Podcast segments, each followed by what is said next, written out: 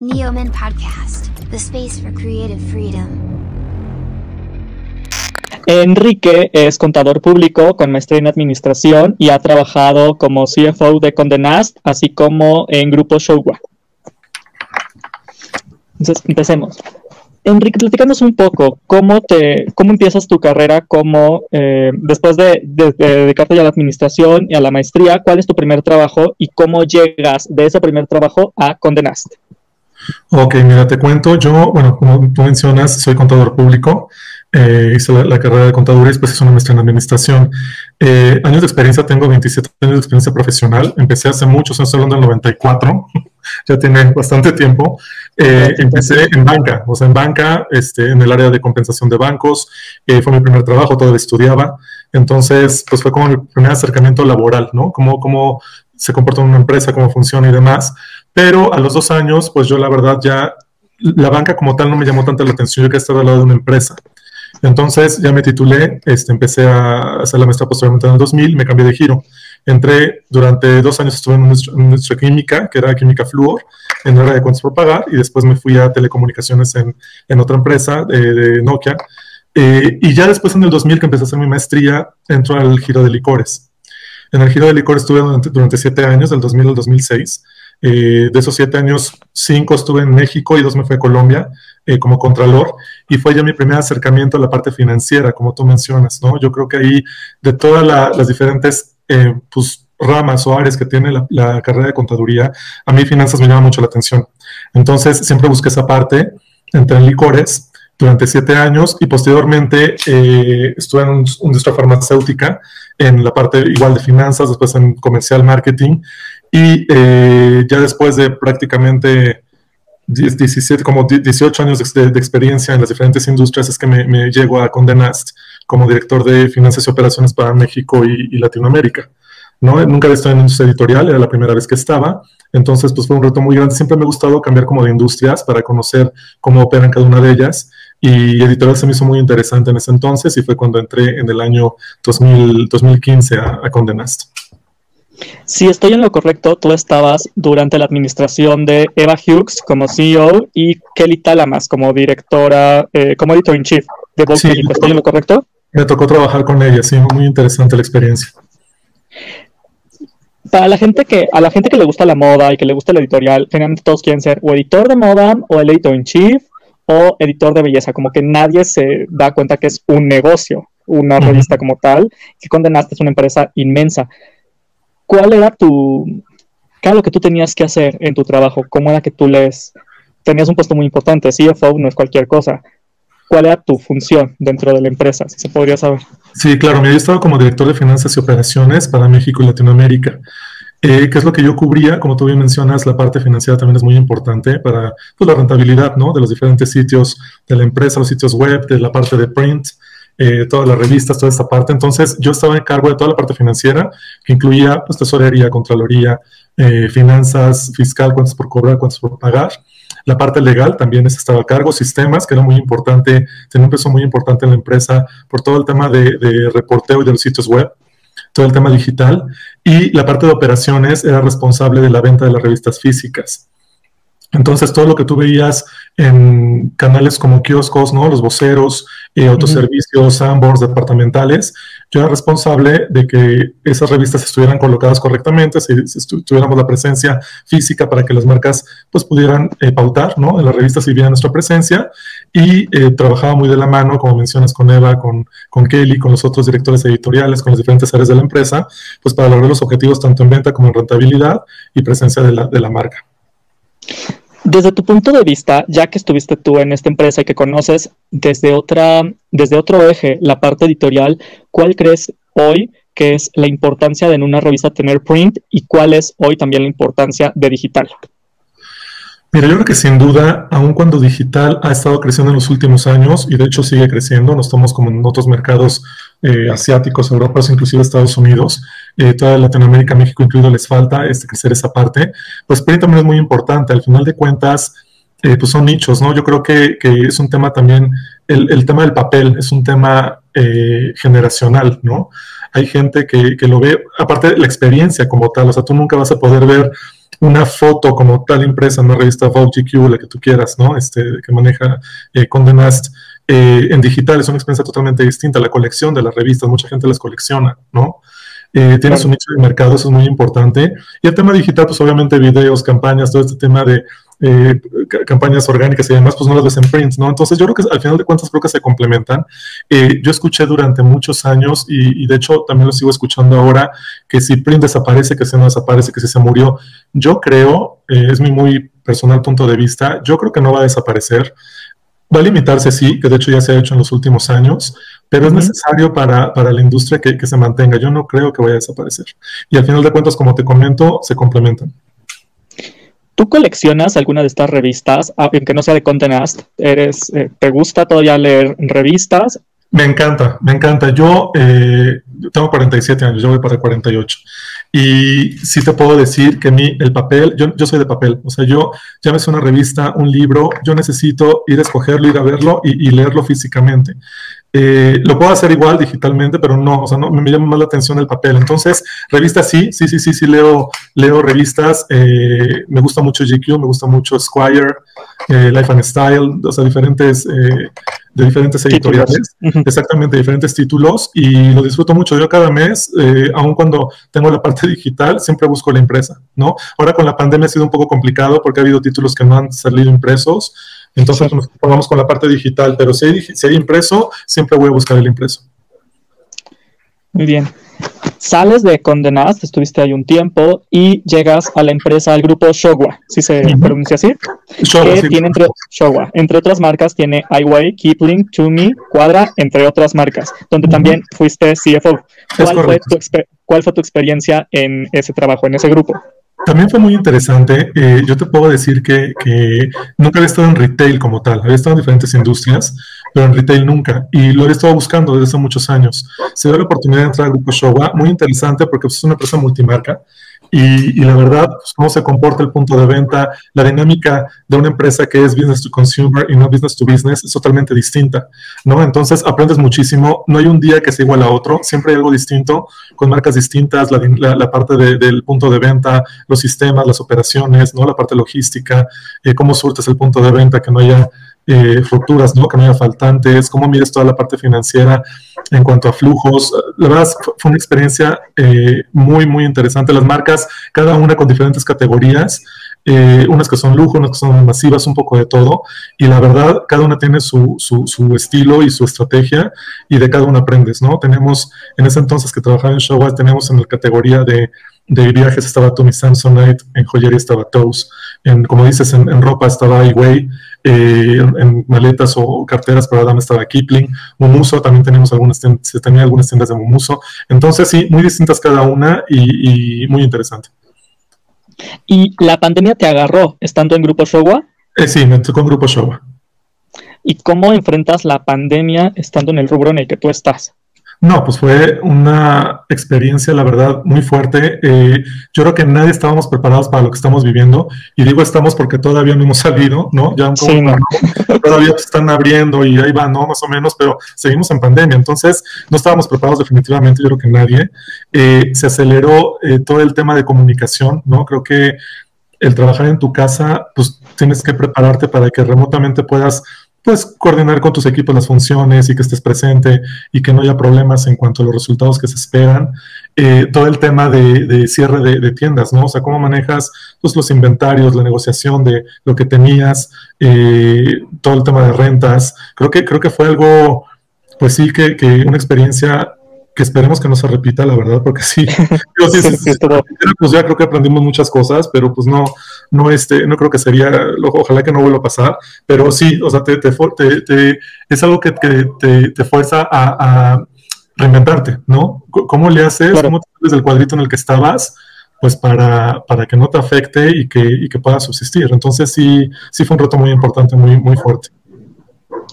En, el financiamiento siempre tienen como proyecciones, proyecciones a largo plazo, proyecciones a corto plazo. Eh, ¿Cuál es tu proyección hoy que sigue la pandemia? ¿Tú cómo crees que va a estar, cómo ha cambiado el rubro de retail a como tú lo viviste justo antes de que empezó la pandemia, ahora que estamos durante la pandemia, ¿qué crees que venga? ¿Cuál sería como tu proyección una vez que acabe la pandemia? ¿Quién sabe cuándo?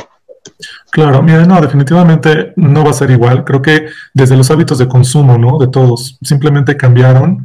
Eh, yo, yo lo que creo que, va a pasar es que obviamente va a ser un formato híbrido, ¿no? Va a ser, sí va a, va a seguir yendo la gente a las tiendas, pero creo que también la parte e-commerce y la parte eh, que compren y, recojan, creo que eso va a crecer también por el tema del, pues, del miedo, ¿no? Que la gente tiene en lo que termina. Exactamente. Y eso lo sumamos al tema del aforo, ¿no? Que también está el 20%, 30%, que eso también afecta a las ventas.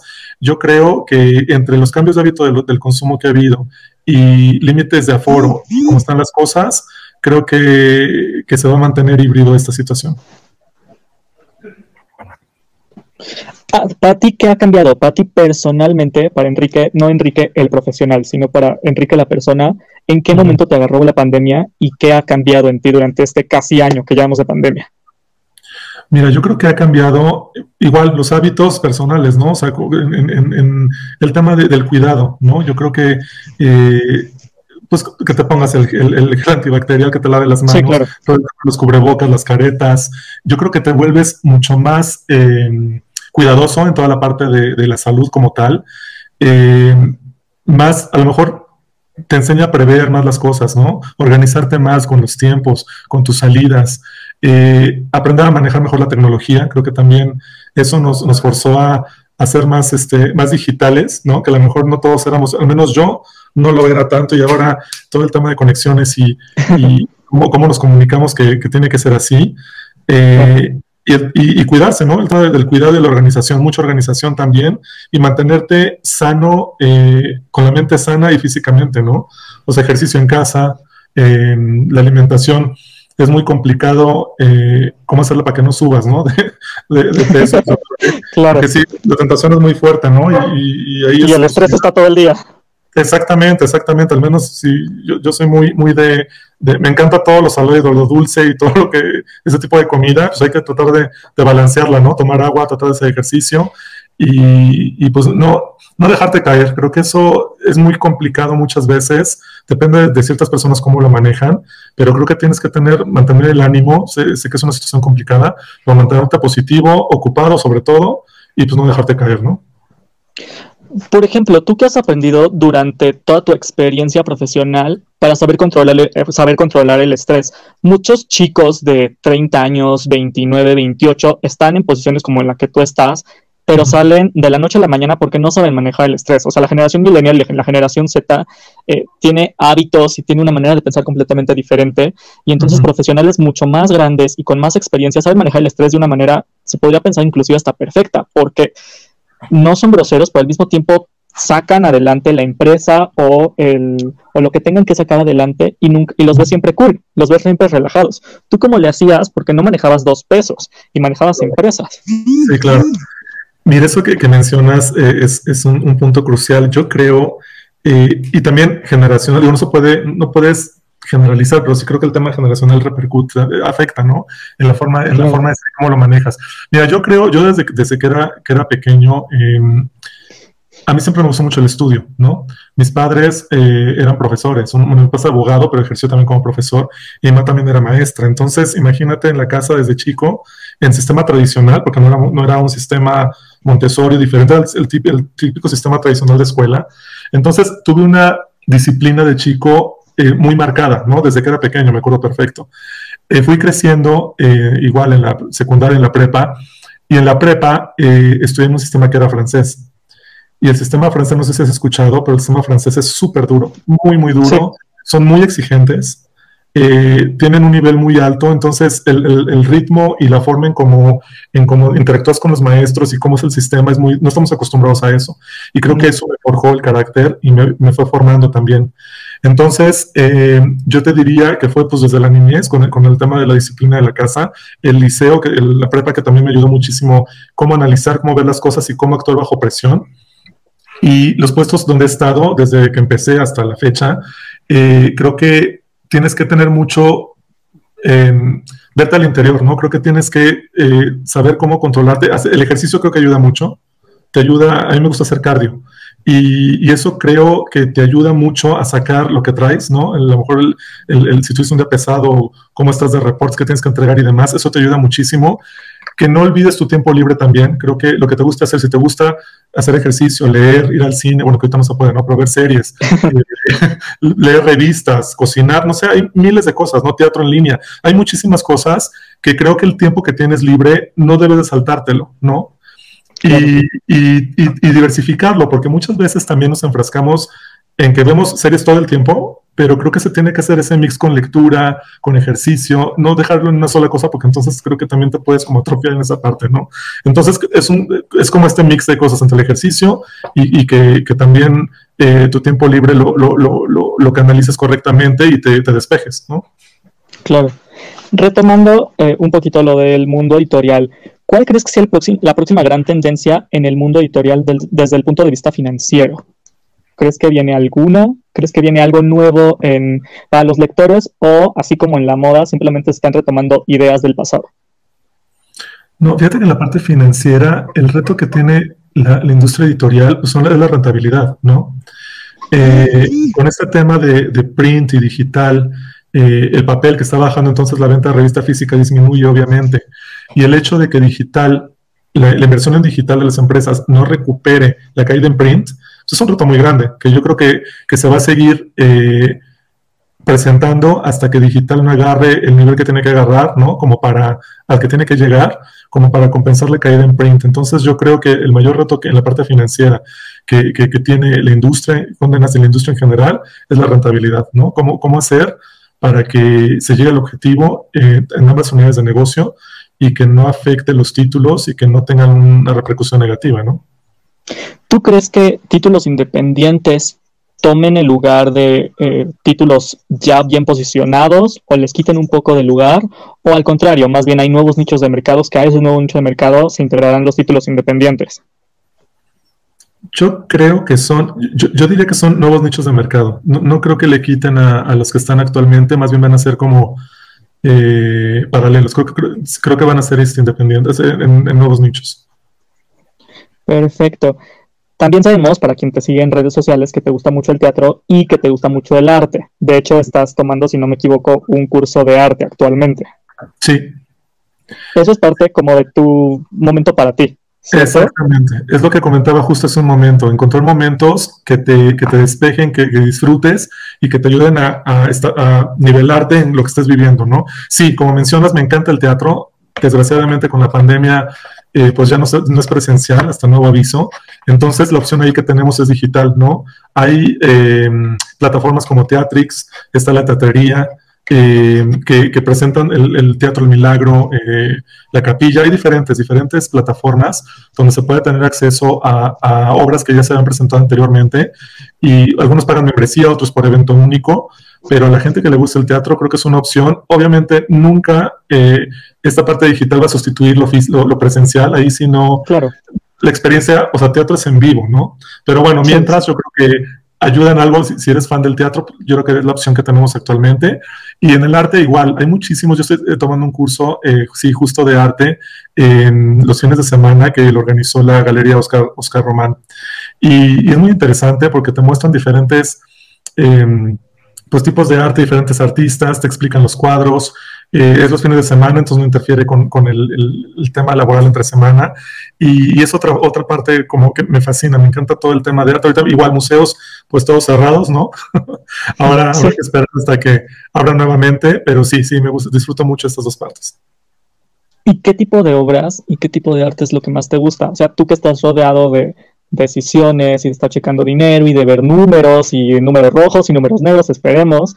¿Qué es lo que te relaja cuando estás en una obra o cuando estás tomando un curso o cuando estás en un museo? ¿Qué es lo que te relaja? ¿Qué te puede quitar en la mente un poco los números y ese estrés un poco de la oficina? Ok, si es relacionado al arte, pues lo que te puede transmitir un cuadro, ¿no? O sea, algo tan básico como si es, si es un museo presencial, si es ir a un museo, por ejemplo, para darte frente a un cuadro, de tu artista favorito, el que más te guste, de cualquier este, eh, estilo de, arte, y, ver, ya sea que tú lo interpretes, porque muchas veces el arte, lo que tú veas no es lo mismo que yo veo, ¿no? Y es mucho Claro, es objetivo.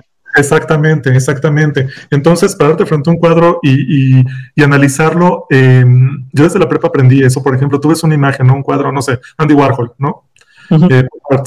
eh, tú ves las, las, las Campbell o ves cualquier de, esos, de esos cuadros que hacía de Mao y de Marilyn y todos los personajes que él tenía, ¿no? O sea, ver el cuadro, tú ves la imagen, pero muchas veces te tienes que fijar, por ejemplo, en los colores, en las texturas, en el fondo, y, sacas tu propia interpretación, ¿no? Eso es súper interesante, muy, muy, muy bonito. O también en, una, en un museo presencial, eh, que te explique un guía, eso también es invaluable. Algún día me tocó ir al Munal a una exposición que hubo de arte del siglo XX y ver las diferentes salas de todo lo que eran los contemporáneos eh, de María Izquierdo, de, de de Orozco, de, Diego Rivera, todos ellos, y que te explique un especialista los cuadros, bueno, eso es invaluable, ¿eh? eso también. Y muchas veces no sabemos que existen esas visitas guiadas y simplemente es organizarte, reservarla e ir, buscarte el tiempo de hacerlo, ¿no? Entonces yo creo que eso sería. Y bueno, y ahora que no hay presencial nada, pues estos cursos que te digo ahorita es Galería Oscar Román, pero hay infinidad de sitios y de de, empresas que están haciendo ese tipo de cursos y que te acercan al arte, ¿no? Tú que estuviste tan de cerca con editoras de moda que las invitan a Milán, a París, a Londres, a Nueva York, a ver las mejores colecciones, estar con algunos de los creadores más famosos del siglo XX y XXI, ¿tú llegaste a ver un poco de ese arte que a ti te gusta, igual en alguna colección de algún diseñador? ¿O tú, o más bien veías em, como toda esta parte comercial en el diseñador? Me refiero a no, bueno, está muy bonito su vestido, pero les le va a vender más eh, las t-shirts blancas o más bien a mí me va a costar tanto dinero tener que enviar a esta persona a que cumpla su función como editora. O si llegabas a captar como el arte y toda esta grandiosidad que mucha gente de moda le encanta cuando ven las presentaciones y colecciones. Sí, no, pues al final de cuentas sí lo, sí lo percibías, ¿no? Al final de cuentas en toda la, información que llegabas a ver, eh, yo creo que, que, la moda y el arte, yo creo que van de la mano, ¿no? Yo creo que son, son, son este, siempre lo vas a ver presente, ¿no? O en, el estampado, en alguna parte lo vas a ver. Entonces, sí, al final de cuentas creo que se percibe y, sí está, estaba totalmente relacionado. ¿Actualmente sigues en Grupo Showa o ahora estás en, otro, en otro grupo, en otra empresa? No, me cambié eh, hace un mes aproximadamente, de hecho hace dos semanas entré eh, a una empresa de joyería. Ah, súper bien. ¿Y qué tal? ¿Cómo es ahora estar en, el giro de joyería en México? Bien, me, encanta porque uno sigo en retail, ¿no? Que es lo que estaba buscando. Eh, el, tema, el, reto que tengo dos semanas, muy, es muy reciente realmente. Sí, ya sé. Pero, la cantidad de retos que hay, eh, cosas para innovar, para, reforzar, eh, todo el tema de punto de venta, la verdad es un reto muy, muy importante, muy interesante y que, que te implica muchísimas pues habilidades y muchísimas cosas que hay que llevar a cabo y trabajar en equipo con la gente, con las diferentes áreas. Eh, es, un, es un reto que estoy muy contento de tomar y que esperemos que logremos muchas cosas. ¿Qué consejo le darías a algún chico que le interesaría estar en tu puesto, en CFO, ya sea en Condenast o en una empresa de retail o en una empresa de accesorios? ¿O qué consejo le darías? ¿Cómo, cómo se llegan a esos puestos? ¿Cómo se llega? Mira, yo creo que con mucha perseverancia, mucho esfuerzo, eh, no bajar la, guardia en el sentido de capacitación, de que se preparen, de que estudien, siempre estar actualizado fiscalmente, financieramente, tomar cursos eh, y decretar las cosas. Creo que eso también ayuda mucho. Eh, a mí, al menos a mí, te lo digo por experiencia personal, me ha funcionado mucho el decretar las cosas y que se den creo que la mente es muy poderosa y entre la mente, lo que decretes y qué tanto estás preparado y dispuesto a dar de ti, eh, yo creo que eso es lo, principal y te permite llegar a donde quieres llegar, ¿no? Eh, yo diría también que mucha tolerancia a la frustración, no, no rendirse a la primera, ¿no? Yo creo que va a haber muchos nos de, ciertas empresas, de ciertas personas, siempre hay que buscar el sí, ¿no? Porque creo que también si te rindes, pues nunca vas a llegar, ¿no? Y, la verdad, y tener mucha confianza en ti mismo. O sea, sí, sí creo que muchas personas muchas veces no creemos de lo que somos capaces y creo que tienes siempre que confiar. ¿Qué te, qué te has dado cuenta que eres capaz? Lo que te diste cuenta en Condenast, ¿qué te diste cuenta? ¿Qué te sorprendiste de ti en Grupo Showa? ¿Y qué te ha sorprendido de ti ahora que llegaste a la empresa de joyería? Eh, ¿me, puedes repetir nada más? Es que no entendí bien la, primera parte. Que, ¿Cuál fue el, el que? ¿Me puedes repetir la pregunta, por favor? Sí, claro, claro, claro nos dices que nunca, o sea, siempre uno tiene que estar confiado en sí mismo y sorprenderse. ¿Qué te, o sea, ¿qué te ha sorprendido en ti cuando llegaste a Condenast? ¿Qué aprendiste nuevo de ti? ¿Qué aprendiste nuevo de ti en Grupo Showa? ¿Y qué aprendiste de ti ahora en lo poquito que llevas en la nueva empresa de joyería? Ok, a ver, en Condenast yo te diría todo el tema de redes sociales, por ejemplo, yo antes sí tenía Facebook, obviamente, pero por ejemplo Instagram no. Mi Instagram yo lo abrí cuando estaba en Condenast. Entonces, el, el cómo, cómo, el gusto que, que, le tomé a esta red social y cómo seguir sitios de moda, ¿no? De, de este, de estilo de vida, todo el tema del, del, del, cómo comunicar el arte en Instagram y todo, todo eso lo tomé cuando entré a Condenast. Entonces, eso eh, creo que fue algo que, que, que, tomé ese gusto por, por esta red social, por Instagram. Eh, todo el tema de diseño, por ejemplo, diseño a mí, a, Architectural Digest es de claro. uh -huh. Entonces, eh, por ejemplo, hoteles boutique, ¿no? En México, que luego promocionan mucho o mencionan mucho en los, en los sitios o en la revista de, de AD, en otras ciudades de, de, del país, todo el tema del diseño, eso también me, me, me llevó a gustar muchísimo. Eso, y, y, y, sigo conservando ese gusto. Y el aprender una industria en la que nunca había estado, ¿no? Creo que eh, el, el, las marcas, cómo se manejan los sitios, eh, cómo se reporta a Casa Matriz, toda esa parte administrativa y financiera, eh, se me hizo muy, muy interesante y muy peculiar cómo se maneja la industria editorial.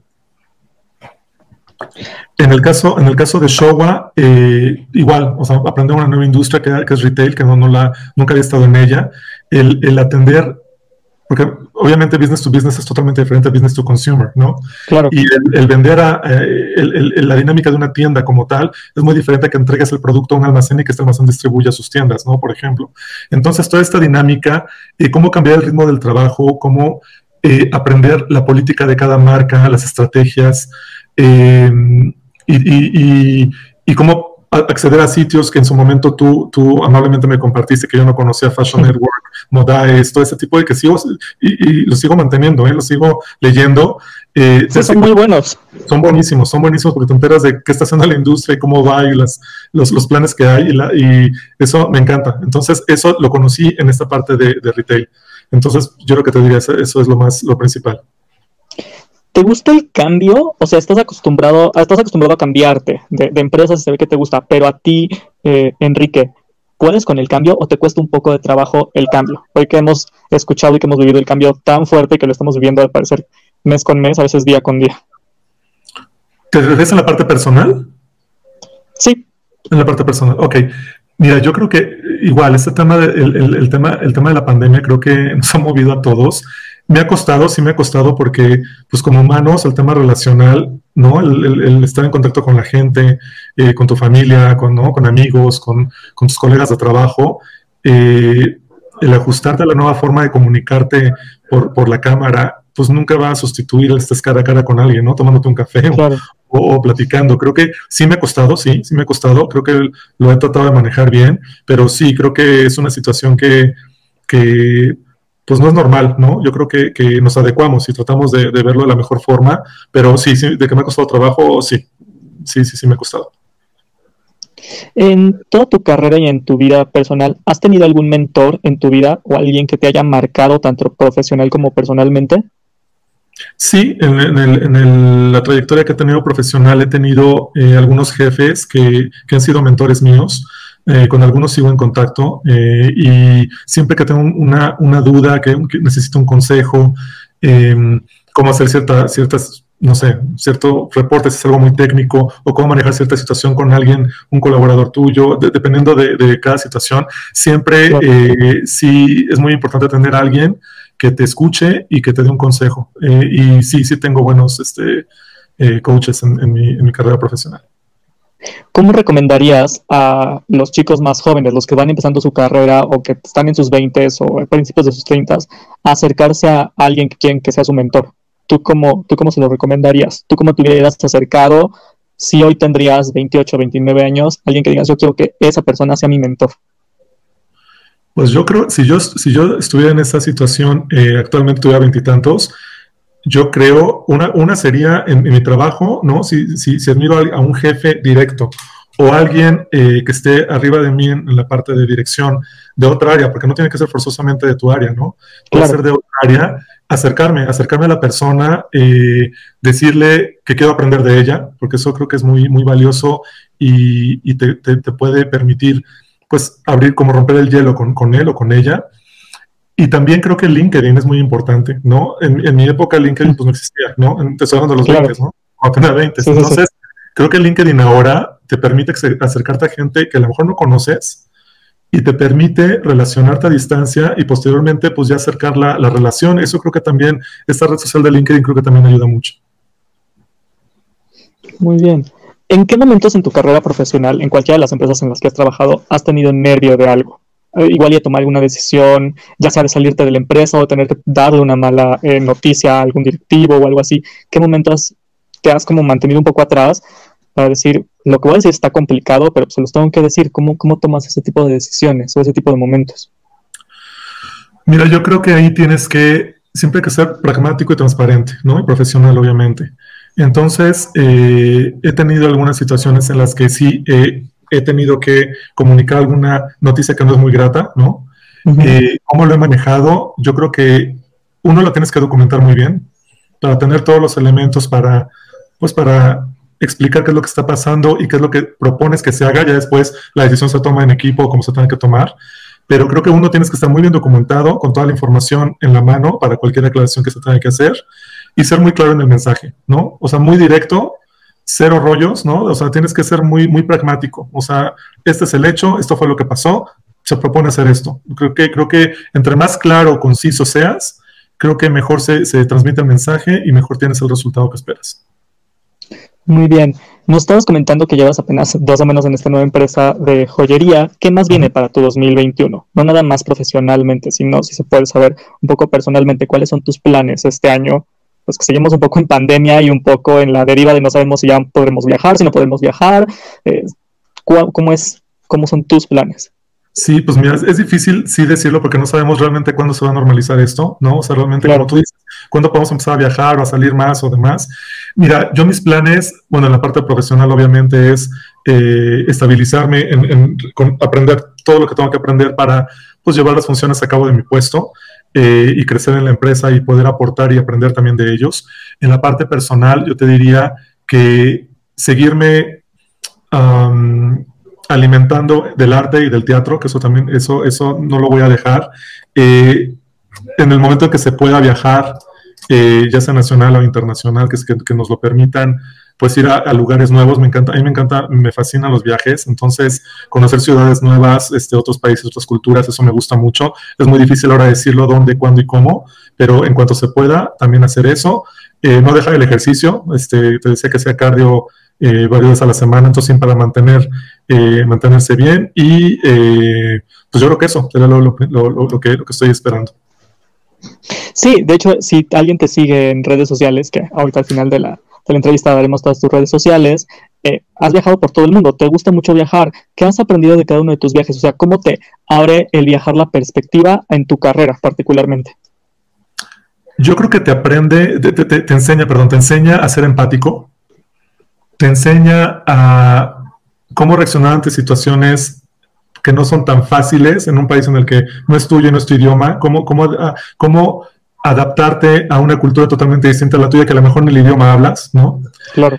Eh, y, también el valorar dónde vives. Yo siempre lo he dicho y lo voy a seguir diciendo, estoy muy orgulloso de ser mexicano y creo que muchas veces nos faltan muchas cosas, claro que nos faltan, como cualquier país, pero sí creo que tenemos muchas cosas que muchas veces no valoramos y hasta que estamos fuera te das cuenta, ¿no? Un ejemplo claro que te puedo dar, la gente. O sea, esa calidez que tenemos en México no la encuentras en muchos lados, ¿eh? Y esa forma de cómo tratamos al turista. O sea, ese, nivel de servicio que tenemos en México no lo encuentras en, yo no lo he visto en muchos lados, ¿eh? O sea, no, no, desde, desde cómo recibes a la gente, cómo la atiendes, eh, cómo te desvives por dar un servicio correcto y que, y que te, te, recuerden que hayas dado ese servicio. En muchos países no lo encuentras y la gente es diferente. No es que sea mejor o peor, simplemente es diferente y sí creo que valoras muchas cosas. Yo que te conozco un poquito, sí, yo sé que eres un apasionado de México y que te encanta no nada más viajar al extranjero, te gusta mucho viajar por México. ¿Cuáles serían tus los destinos, tus destinos favoritos dentro de México que nos podrías compartir? Mis destinos favoritos. Y es que México tiene tanto, pero si me dices favoritos, Oaxaca. Oaxaca es una ciudad que me apasiona. ¿Por qué? Por la comida, por la cultura, por todo lo que es, se me hace místico. O sea, Oaxaca se me hace, es de esas ciudades que tienen todo, ¿no? O sea, puedes ir desde unas ruinas, ¿no? A Monte Albán, y puedes ver alebrijes, y puedes ver un museo de arte moderno, y la comida, y el mercado, y, los, los, conventos y las iglesias. Se me hace mágica la ciudad de Oaxaca. Mérida es otra de las ciudades que me fascinan también. Creo que Mérida también igual, todo el tema maya, ¿no? Creo que eso es la cultura maya y todo lo que tiene alrededor. Es súper interesante la ciudad también. Y Ciudad de México, pues no se diga, ¿no? Todo lo que tenemos aquí, que es interminable la oferta cultural que hay y la oferta culinaria. Y tuve la oportunidad de ir a principios de año a Zacatecas. Zacatecas yo no conocía y no sé si sepas, pero este año es, eh, la nombraron eh, eh, ciudad, ciudad, ciudad este, de la cultura, fue nombrada Ciudad de la Cultura en México. No, no sabía. Sí, la verdad, súper, estuve, fui para allá. De hecho, fueron tres días como para promover la, la, ciudad eh, junto con, con, con la Secretaría de Turismo local y estuve en un hotel también ahí que estuve promoviendo. Y la verdad, es una ciudad impresionante. O sea, yo no, yo no, no dimensionaba eh, culturalmente lo, lo, que, lo que representa. Y increíble, la verdad, la noche totalmente distinta al día, cómo le iluminan, eh, todo el, el, tema de arte que tiene todos los museos que, que ofrece eh, pues Felgueres, por ejemplo, ¿no? Que, que es, pues era de allá también, los coronel, es, es, es magnífico, la verdad la comida es muy rica, la gente, eh, muy, muy, muy, bonito. Zacatecas yo creo que será otra de las ciudades. También sé que eres un apasionado de la historia de México. Gracias a ti conocí todo el detrás de El Ángel de la Independencia, del arquitecto, de su hija. Ajá. ¿Cómo empezó tu gusto justo por la historia de México y cuáles de estas historias son de las que más te llaman la atención? Porque tú tienes muchísimas, eres alguien que constantemente eh, tiene más y está, eh, siempre estás como aprendiendo algo nuevo.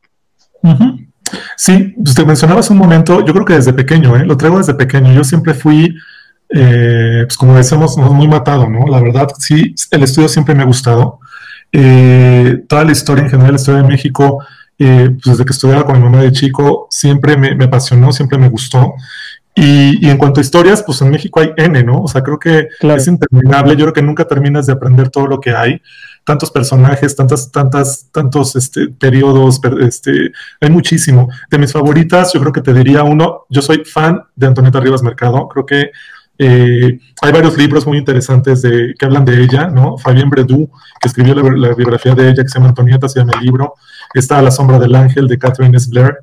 Eh, y, pues te habla, ¿no? De, todo, todo, lo que hizo. La verdad, Antonieta Rivas Mercado, eh, creo que hemos sido muy injustos con ella en cuanto a, a darla a conocer, ¿no? Porque pues, ella fue mecenas de Diego Rivera, hizo, hizo mil cosas, la verdad. Eh, todo el tema, su papá fue el que construyó, el, era el arquitecto que, diseñó el ángel, ¿no? De la independencia. Y siempre su familia estuvo relacionada a la cultura. Entonces, eh, trabajó con los contemporáneos, con Salvador Novo, Pellicer, todos ellos. Entonces, eh, yo creo que, y, la casa que está, que también les recomiendo muchísimo cuando puedan y, se, pueda visitar otra vez, la Casa Rivas Mercado, que es, un museo, o sea, la, renovaron y ahí te hacen un recorrido de dos horas que te explican desde antes que se construyera hasta que vivió ahí Antonieta y murieron su familia y todos, cuando pasó la época de la revolución, cómo llegaron ahí, cómo lo trataron. Les recomiendo mucho esa visita, es muy interesante.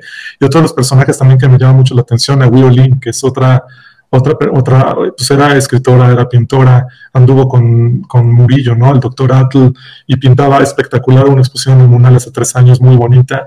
Y así, bueno, te puedo decir N personajes, ¿no? Creo que hay, es, interminable, hay muchísimos, pero, pero es lo que decimos de la oferta cultural. Yo creo que eh, tanto presencial en los museos como, como en línea se pueden encontrar muchísimas cosas y, me encanta siempre estar pues, conociendo y aprendiendo de, de tantos personajes, ¿no? Claro. Eh, tú con todas las, en las diferentes eh, empresas que has estado, ahora, ¿cuál sería después de, estar en lo de joyería? ¿Qué te gustaría? ¿Te gustaría igual abrir, no sé, tu propia editorial, tu propia marca? ¿Te gustaría dedicarte más bien hacia la cultura en México y ponerle un poco de, de lo que tú sabes en cuanto a finanzas? ¿Qué te gustaría hacer? ¿Algún proyecto que pudieras tener tú, que tú fueras como el dueño, el artífice de ese proyecto? ¿Cuál sería? ¿Alguna vez te lo has preguntado? Sí, fíjate que sí me lo he preguntado. Eh, yo creo que el, estar promocionando arte en, Instagram, por ejemplo, en, la red social, eso no lo voy a dejar de hacer. Voy a seguir manteniendo esa parte. Eh, me gusta mucho, eh, varios de mis seguidores son extranjeros, ¿no? Entonces, me gusta mucho porque muchas veces te preguntan en directo, yo subo un post, ¿no? De lo que tú quieras, de Nahui o de Antonieta, de quien sea, y muchas veces viene como el interés, ¿no? O sea, te empiezan a preguntar qué dónde está y, qué, y qué, cómo se puede visitar y toda esa parte, y eso me llama mucho la atención, ese, ese tema de a lo mejor un blog de arte este, específico o de promoción de, México, ¿no? Como tal, de ciudades, porque eh, empecé como con una idea, ¿no? Muy general en enero que te decía de Zacatecas, que le, llamé tres días en, ¿no? Entonces irte tres días a Zacatecas y mostrar todo lo que te ofrece la ciudad, ¿no? Desde la parte de restaurantes, hoteles, eh, catedrales o iglesias, museos, todos los cafés, restaurantes, toda esa parte, creo que, a lo mejor desarrollarlo más, ¿no? ¿no? Únicamente fue, te digo que empecé con Zacatecas, pero a lo mejor desarrollarlo con otras ciudades y así irlo promocionando. Y en la parte eh, ya más profesional, la parte mía de lo que es la carrera, a lo mejor consultoría, ¿no? Yo creo que en un futuro eh, sí me vería con, con, las industrias en las que he estado y lo que he aprendido, estar más como consultor este, en, el, en el futuro en algún momento. Muy bien. Eh, un poco pasando a la parte como de estilo de vida, ¿en qué gastas? ¿A qué me refiero? Tú sabes, te puedes dar perfecto una idea de eh, cuánto cuesta algún artículo, ya sea desde una cartera, una revista, algún accesorio, pero a, ti, ¿qué te gusta gastar? Algo que colecciones aparte de revistas y me imagino que de libros, algo que a ti te guste comprar y que no te importe el precio. Ok, ¿qué me gustan mucho? Las lociones. Me gustan muchísimo las lociones, eh, me gusta coleccionar lociones.